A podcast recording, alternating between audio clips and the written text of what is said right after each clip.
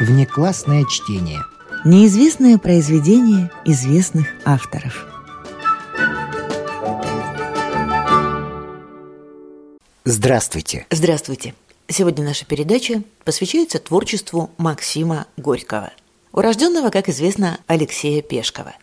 Инстинкт бродяги и суровый ветер нищеты понесли его вдоль по Волге, величественной и дикой, гостеприимно принимающей всех лишенных очага дороги, по которой плывут тысячи беспокойных сердец, стремящихся по ее зеленым волнам к свободе. Это цитата из книги Эжена де Вагюэ «Максим Горький как писатель и человек». А еще, как не вспомнить об этом в Международный день театра, драматург. Он был очарован МХАТом и писал, что «Не любить этот театр невозможно, не работать для него – преступление».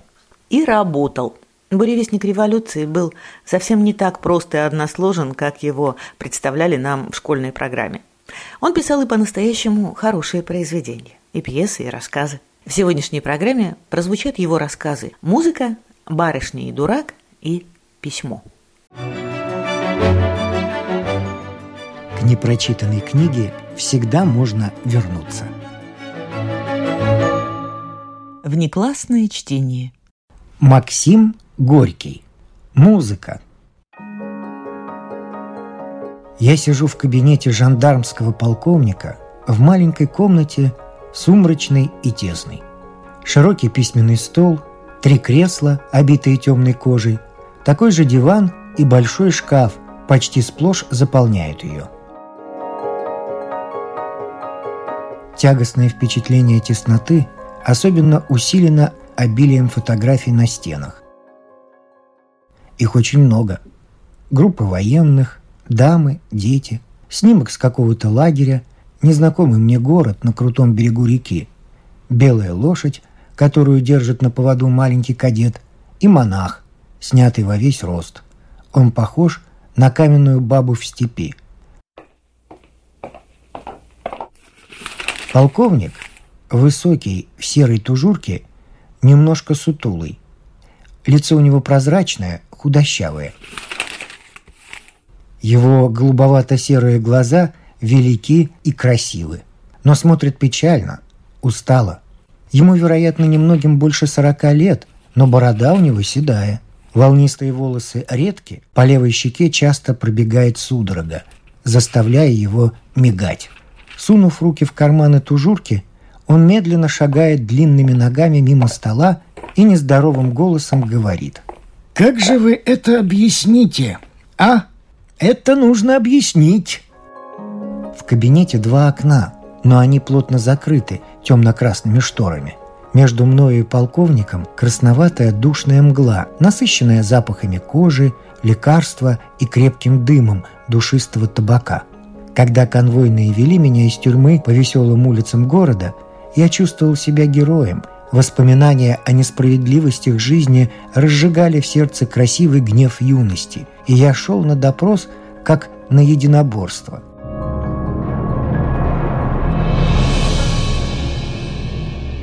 Сначала я отвечал на вопросы полковника задорно, грубовато, добиваясь от него криков и угроз, стремясь вступить в спор со злою вражьей душой. Но когда я присмотрелся к его высокому лицу и печальным глазам, прислушался к его надломленному голосу и равнодушным вопросам, в сердце все погасло, задор исчез, стало тягостно, скучно и неловко. Врага не было, и не было ничего злого в этом усталом человеке. Ему бы сегодня в светлый день весны уйти в поле, в лес и лечь там на молодой траве лицом в небо, а он кружится по комнате, напрасно теряя время со мною ставя мне все один и тот же надоедный вопрос. «Зачем вы ездили в Ярославль?» Я же сказал. «В это нельзя поверить», — говорит он, внимательно разглядывая пепел папиросы и снова шаркает туфлями по паркету. Он смотрит на все вокруг странно пристальным взглядом, как будто вещи в кабинете незнакомы ему. Не нравится или он не находит среди них чего-то нужного. Иногда он молча кивает головою так сильно, что борода его, касаясь груди, расстилается по ней веером. Он похож на степную птицу, которая кружится над разоренным гнездом. Впервые вижу я такого человека, и мне думается, что он только один на земле такой. «Послушайте», — говорит он, остановившись и вынув часы. «Что же у нас будет-то, а?» Пора вам прекратить это соловецкое сиденье. И щелкнув крышкой, продолжает, глядя в угол, где в сумраке белеет бюст Александра II. Вы думаете, я желаю вам зла, хочу держать вас в тюрьме и прочее. Напрасно. Зачем? Зачем вам торчать в тюрьме? Выпустите, Судорога перекосила его прозрачное лицо, глаз закрылся. «Не могу», — сказал он, сухо кашляя, крепко поглаживая щеку. На указательном пальце правой руки надето толстое и должно быть тяжелое обручальное кольцо. Нужно иметь правдоподобное объяснение вашей поездки. Я уйду на четверть часа, а вы подумайте и напишите. Он подошел к двери, остановился там и, держась за ручку, ее тихо сказал. «У меня в Петербурге сын студент, ровесник вам. И, может быть, в этот момент его тоже вот допрашивает жандармский офицер. Понимаете? Вот как».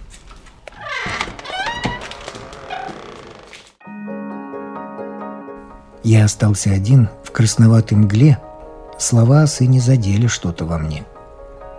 «Вот как!» — эхом звучало в памяти. И тихо сказанные слова принимали форму вопроса. «Вот как?» Обиженно надув щеки, со стены смотрел на меня монах, косила глазом лошадь, полная дама, улыбаясь, разглядывала свое голое левое плечо.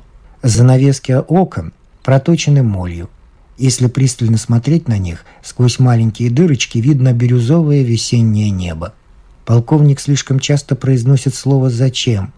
Нехорошо чувствует себя его сын, если только он, вот так же, как я, сидит в кабинете жандарма.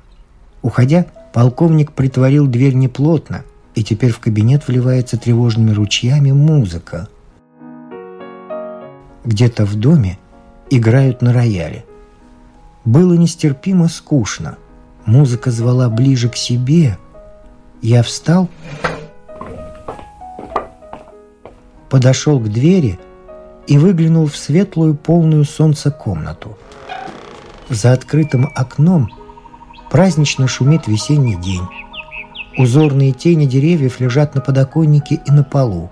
Против меня маленькая дверь. За ней слышны звон шпор – мужские голоса, треск разрываемой бумаги. Это мешает слушать музыку. Играют в комнате налево. Дверь в нее завешена пестрым, приятно слинявшим ковром. Он тихонько колеблется. Музыка уводит от действительности. Забыл, где нахожусь. Приподнял ковер — и очутился в небольшой гостиной. Около двери стоял высокий трильяж с цветами. Я встал между ним и драпировкой. Здесь было очень хорошо слышно, и я видел сквозь листья цветов музыкантшу. Она сидела спиной ко мне, очень тонкая, с голой шеей, в каком-то восточном халате из шелка, пестром и легком – Голова у нее была маленькая, в кудрявых темных волосах. Она играла без нот, негромко, медленно, как бы вспоминая забытое. Ее тонкие пальцы перебирали клавиши басов неуверенно. Правая рука суетливо бегала по среднему регистру, и я долго следил за трепетом ее рук. Чувствуя в различности их движений – что-то сметенное, робкое и печальное. А клавиши точно смеются. Сначала мелодия пьесы была неуловима, альты и тенора звучали бессвязно. Тяжелые вздохи басов говорили о чем-то настойчиво и строго. А в общем, это напоминало картину осени. По скошенным лугам, по жухлой траве течет сырой, холодный ветер. Зябко трепещет лес под его натиском, роняя на землю последние золотые листья. Вдали уныло поет колокол невидимой церкви. Потом среди поля явился человек с открытой головою. Высоко подняв руки, он бежит, гонимый ветром, как перекати поле. Бежит и все оглядывается назад. Глухой, темный гул сопровождает его, а дали полевые становятся все шире, все глубже, и, умоляясь перед ними, он исчезает с земли – Женщина перестала играть и сидит неподвижно, опустив руки. Она сидит так очень долго. Я смотрю на нее сквозь цветы, ни о чем не думая. В груди все еще звучит красивое эхо. Я помню только одно. Не надо шевелиться. Потом правая рука ее медленно и как бы неохотно снова легла на клавиши, и снова меня обнимают торжественные аккорды. Я слушаю их, закрыв глаза. Мне кажется, что большая толпа людей, стройно и единодушно, молит кого-то, молится слезами гнева и отчаяния. Это очень тяжелая, мощная пьеса. И странно, что такая маленькая женщина может так сильно играть. И эта пьеса совершенно лишила меня сознания действительности. «Да перестань ты барабанить, Наталья!» Сердито крикнул рядом со мною полковник. Она, не снимая рук с инструмента, повернула голову. Лицо у нее маленькое, птичье, очень сжатое с висков.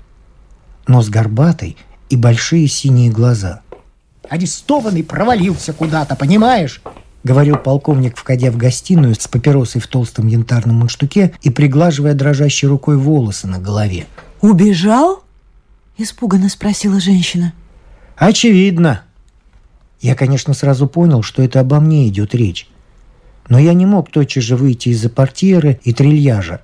Было неловко и немножко смешно. «Но как же он?» – спрашивала дама. В окно вылез, видимо. «Это сумасшедший, черт его возьми!» — сказал полковник, уходя. Дама встала и пошла за ним, запахивая капот на груди. Тогда я выдвинулся навстречу ему. «Вы?» — крикнул он, отступая. «Вы ж? Что? Зачем вы здесь?» Я слушал музыку. Он мигнул посмотрел на даму и, грозно нахмурив серые брови, приподнял плечи. «Если это неприлично, вы меня извините», — сказал я и решил ничего не говорить более. «Да», — отозвался полковник, зажигая папиросу. Уж я и не знаю, как это там прилично или нет, но делать этого не следовало. Он пристально уставился в лицо мне и замолчал. — а дама, прислонясь к нему, спросила тихонько, но так, что я слышал. «Его за это накажут?» «Пожалуйте», — сказал полковник, отстранив ее и указывая мне на дверь. А когда я вышел в светлую комнату, он, усмехнувшись, проговорил. «Вы меня напугали, батенька. Чудак же вы. Разве вы уж так сильно любите музыку, а?» редко слышу. А, да. ну сегодня я прекращаю допрос. Хм. И снова усмехаясь, дважды подмигнув глазом, он добавил. Этот случай не располагает к строгостям. Вам, видимо, придется еще разок послушать музыку жены. Она всегда играет в это время. До свидания. Салтыков! Сдай конвойным!» Салтыков, толстый потный жандарм, удивленно оглядел меня веселыми, как будто хмельными глазами и со вкусом откликнулся. «Слушаю, господин полковник!» А когда вывел меня в канцелярию, то сказал укоризненно. «Что ж вы гуляете по управлению, подобно как по базару? Довольно нехорошая дерзость ваша. И ничего вы не доказали. И что вы думали доказать?» «Просто я музыку слушал». «Музыку слушают в городском саду», и строго скомандовал конвойным, подталкивая меня к ним. «Принимай, земляки!» Не включенная в курс литературы.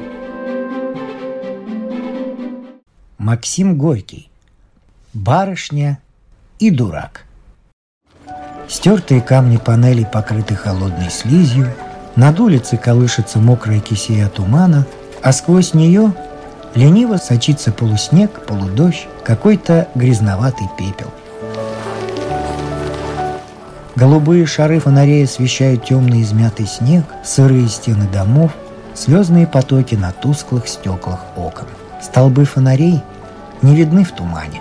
Круглые шары огня скучно и непонятно висят в воздухе, насыщенном запахами дыма и конского навоза.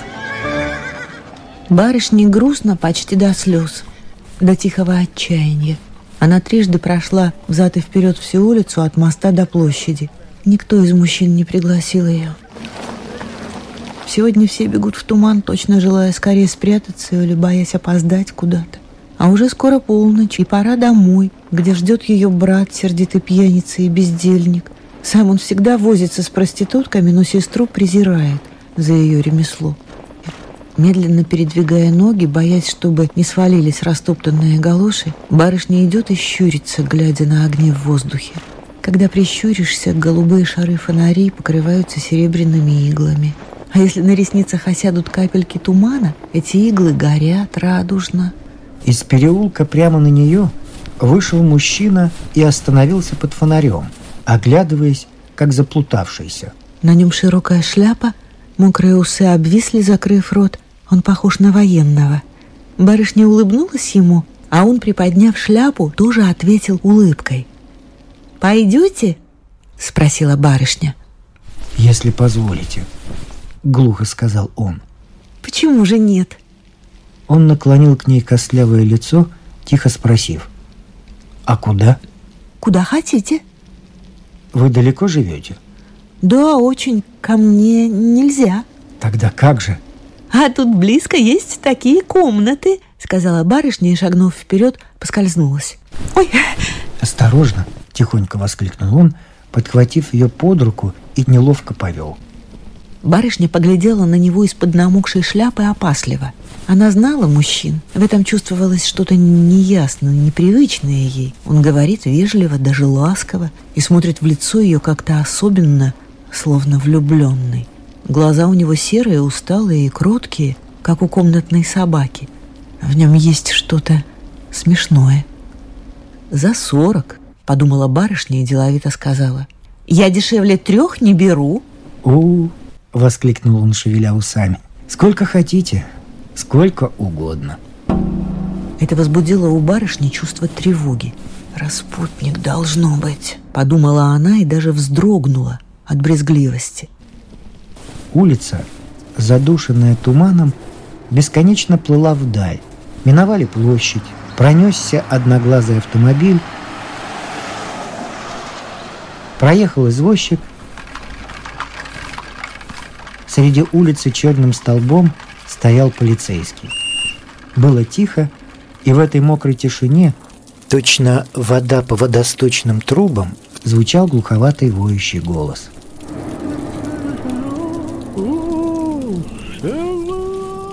«Жалуется, что ли?» — соображала барышня, вслушиваясь в звук и не улавливая связи слов. «Врет, наверное». Остановились у высоких ворот перед серым домом без огней в окнах. Барышня толкнула рукой калитку. В темной дыре под воротами кто-то завозился, закашлял и сказал хрипло. черти носят. Трущоба. Пробормотал мужчина, выпустив руку барышни и вытягивая ее вперед, но тотчас споткнулся и схватил барышню за плечо. «Не надо падать!»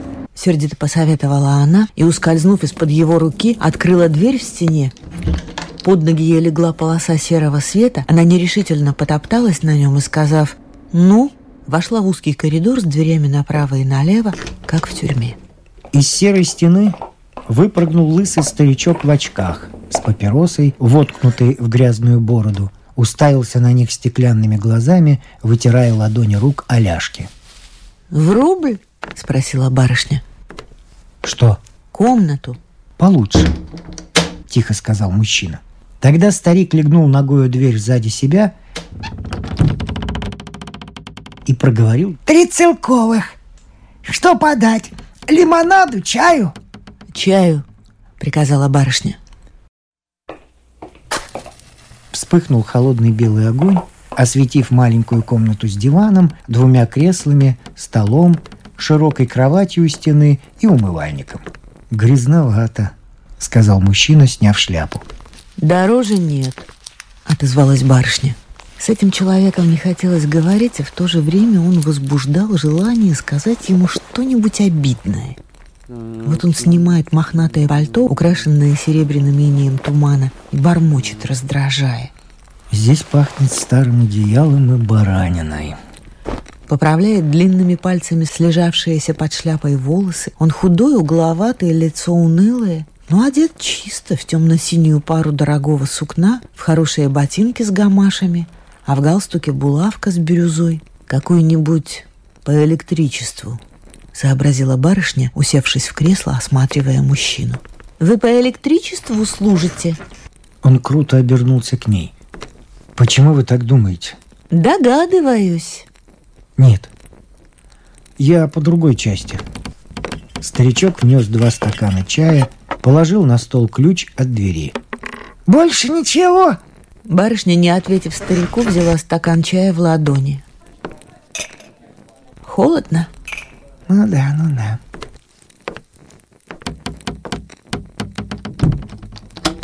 «Да, холодно», — слишком торопливо повторил мужчина, садясь в продавленное кресло и потирая колени. Ой, и главное, внутри холодно. В душе холодно и пусто. Даже как будто и вовсе нет души. Это бывает с вами? Бывает, от чего же нет? Солидно отозвалась барышня. Вы боитесь этого? Она посмотрела на него из-под лобья, не отвечая. Мужчина улыбался, и это было неприятно. Говорит грустно, а сам улыбается. Все шло не так, как обычно. Другой бы сел рядом, обнял и весело заговорил о разных пакостях, а этот сидит где-то далеко, не обращая внимания на даму, тянет слово за словом, как полусонный. Время идет медленно и скучно. Улыбается он какой-то раздавленной улыбкой. Это и не улыбка веселого человека, который собрался пошалить, и не улыбка привычного распутника, презирающего женщину. Выпив стакан горячего чая, барышня спросила, перебив его речь. «Ну что же, будем раздеваться?» Он вскинул голову, смешно, с явным удивлением посмотрел на нее и вдруг задергался, ощупывая карманы, торопливо говоря. «Так, нет, нет, извините меня, я, я ведь... Я ведь хотел только побеседовать.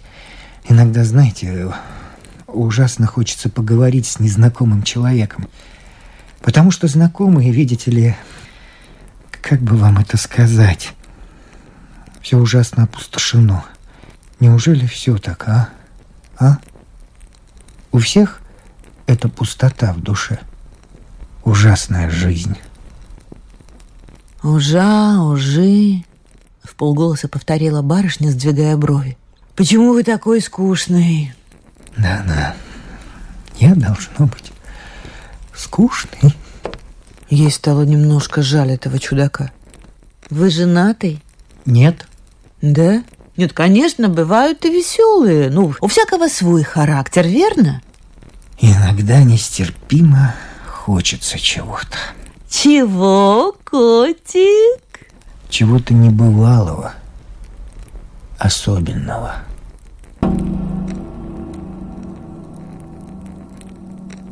Барышня подозрительно отодвинулась, а он, хрустнув пальцами, сказал «Все так знакомо» и опустил голову. «Вынет пистолет, да и...» Вздрогнув, подумала барышня и, тотчас, сделав ласковое лицо, кокетливо прищурилась, говоря, «Э, «Разве я вам не нравлюсь?» «О, нет», — сказал он в полголоса, не поднимая головы. «Нет, не в этом дело». Пододвинулся к ней, сжав кулак до того крепко, что побелела кожа на суставах пальцев, виновато выговаривая. «Видите ли, поймите меня, я хотел просто поговорить с человеком». Усмехнувшись, он разжал кулак. Барышня спросила, «Это мне?» И двумя пальцами взяла с ладони красную бумажку. «Пожалуйста, вы извините меня, я уйду». Барышня расправила билет, подергала его за углы и великодушно предложила. «А то останьтесь, но он уже одетый сунул ей руку. «Прощайте». Барышня ласково кивнула головой. «До свидания, котик!» Сунув ноги в галоши, он с треском растворил дверь, обернулся и, заглядывая в комнату, сказал «Вы не беспокойтесь, я сам заплачу старику».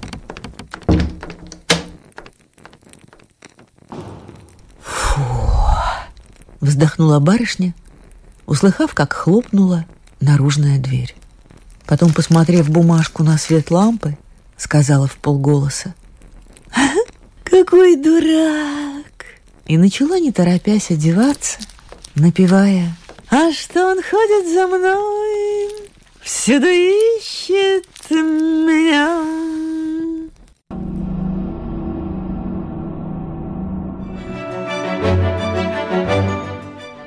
Не включенные в курс литературы. Внеклассное чтение. Максим Горький. Письмо.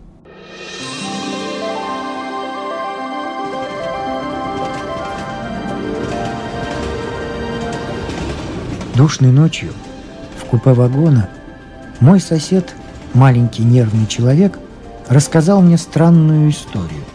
Покашливая и задыхаясь, он закинул тонкие руки за голову, вытянулся на нижней койке, полуголый, точно ограбленный, а я смотрел сверху на его худенькое лицо в темные тревожно открытые глаза и слушал тусклый голос, минорные слова.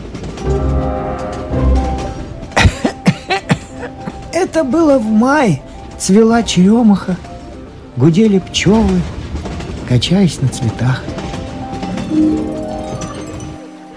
Я подошел к берегу реки, со скамьи под липой быстро встала женщина в белом платье и пошла прочь от меня по запущенной дорожке парка, по золотым пятнам солнца. Идет и отирает на ходу глаза концом газового шарфа. Маленькая, стройная, она была похожа на девочку, и я знал, что она плачет. Я уже видел ее однажды на этой скамье. Она сидела и плакала, читая измятое письмо. Знал я и причину ее слез. Она, вдова, увлеклась журналистом. Он изменил ей. Вот и все. Мимолетный роман зимнего сезона. Стоит ли об этом плакать? Тогда в первый раз, смущенный, я незаметно для нее и тихо спустился под гору к реке. Но мне было досадно за нее. Нелепо плакать в мае. И теперь, вторично, я снова почувствовал острый прилив досады. День был великолепен, парк пронизан золотом солнечных лучей, насыщен сладкими запахами весны, воздух, как вино. В пышной зелени берегов полосою синего бархата лежит река. В траве у берега блестят ленивые струйки, все так ласково, тихо, а женщина в слезах. В этой певучей тишине нужно думать о радости, такие праздничные дни рождаются надежды на счастье. Закрыв глаза, он помолчал, продолжая шевелить губами. Потом, слепой и сердитый, заговорил ворчливо. Ненавижу страдания, злую обезьяну, которая, кривляясь, насыщает жизнь болезненными фантазиями. Отвратительно болтливое, богатое мутной ненавистью ко всем радостям жизни, оно завистливо ненавидит красоту и, подобно скользкому осьминогу, выпускает на все грязную злость, чтобы скрыть в ней свое безобразие и ничтожество. Орет, визжит оно, как бездарный актер, который способен лживой декламацией исказить и оболгать все чувства людей. Он вскочил, словно укушенный, встал на ноги и, неприятно усмехаясь, продолжал говорить прямо в лицо мне. Уходит эта женщина все дальше, дальше. Ее уже не видно за поворотом дорожки. Только между деревьев облаком плывет ее белое платье. Я сел на скамью, где сидела она, и вдруг вижу в траве это глупое письмо, над которым она плакала. Я даже испугался. Должно быть потому, что сразу почувствовал. Сделаю нелепость. В следующую минуту я поднял письмо, положил его на лавку рядом с собою, зажег спичку. Бумага расцвела желтым цветком и нехотя сгорела. По черной кучке пепла быстро пробежали красные змейки. Потом пепел посерел, и на нем явились черные узоры слов. Я наблюдал все это внимательно и злорадно. Не помню, что я думал в ту смешную минуту. Ну да, я знаю, тут все смешно, но, пожалуй, я ничего не думал, а просто смотрел на пепел. Помню, почему-то боялся, как бы он не улетел со скамьи. Человек торопливо закурил папиросу, Синий свет ночной лампы освещал это детское лицо. Нос удлиненной тенью печально вытянулся. Вдруг слышу шорох шагов. Взглянул. Недалеко от меня остановилась эта женщина и тоже смотрит на пепел. Я встал, снял шляпу. «Извините», — сказала она негромко, но как-то требовательно. «Я, кажется, оставила здесь...» «Ваше письмо сожжено», — сказал я, указав на пепел, и услышал в ответ ее нервный возглас. «Это очень странно». Она круто повернулась, пошла, снова остановилась и сказала резко. «Это больше, чем странно. Ведь вы же видели, что я сидела тут. Стыдитесь, сударь, стыдитесь». И ушла ушла. Я долго смотрел вслед ей, не надевая шляпы. Он нервно засмеялся и лег на койку. А через минуту спросил меня. «Вы думаете, это поступок юноши?» «Это случилось в прошлом году, в конце мая. Мне 43. Да. Смешно?» «Не очень», — сказал я. «Но все-таки забавно». Он долго лежал неподвижно, закрыв глаза. И мне казалось, что он уснул. Мимо окна, плохо прикрытого занавеской, стремительно неслась предрассветная мгла, изрезанная огнями. Мелькали деревья, мохнатые и черные. Черным потоком лилась земля, качались, поднимаясь и опускаясь проволоки телеграфа. В сердце этого бешеного движения скрипел и грохотал наш поезд. Вдруг тусклый голос моего соседа снова прозвучал задумчиво, но четко – Удивительно милое было лицо у нее. И такие ясные, такие ясные глаза.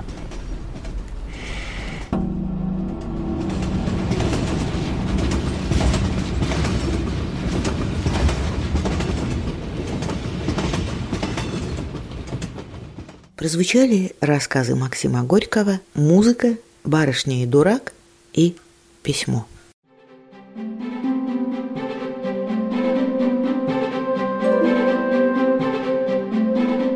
Внеклассное чтение –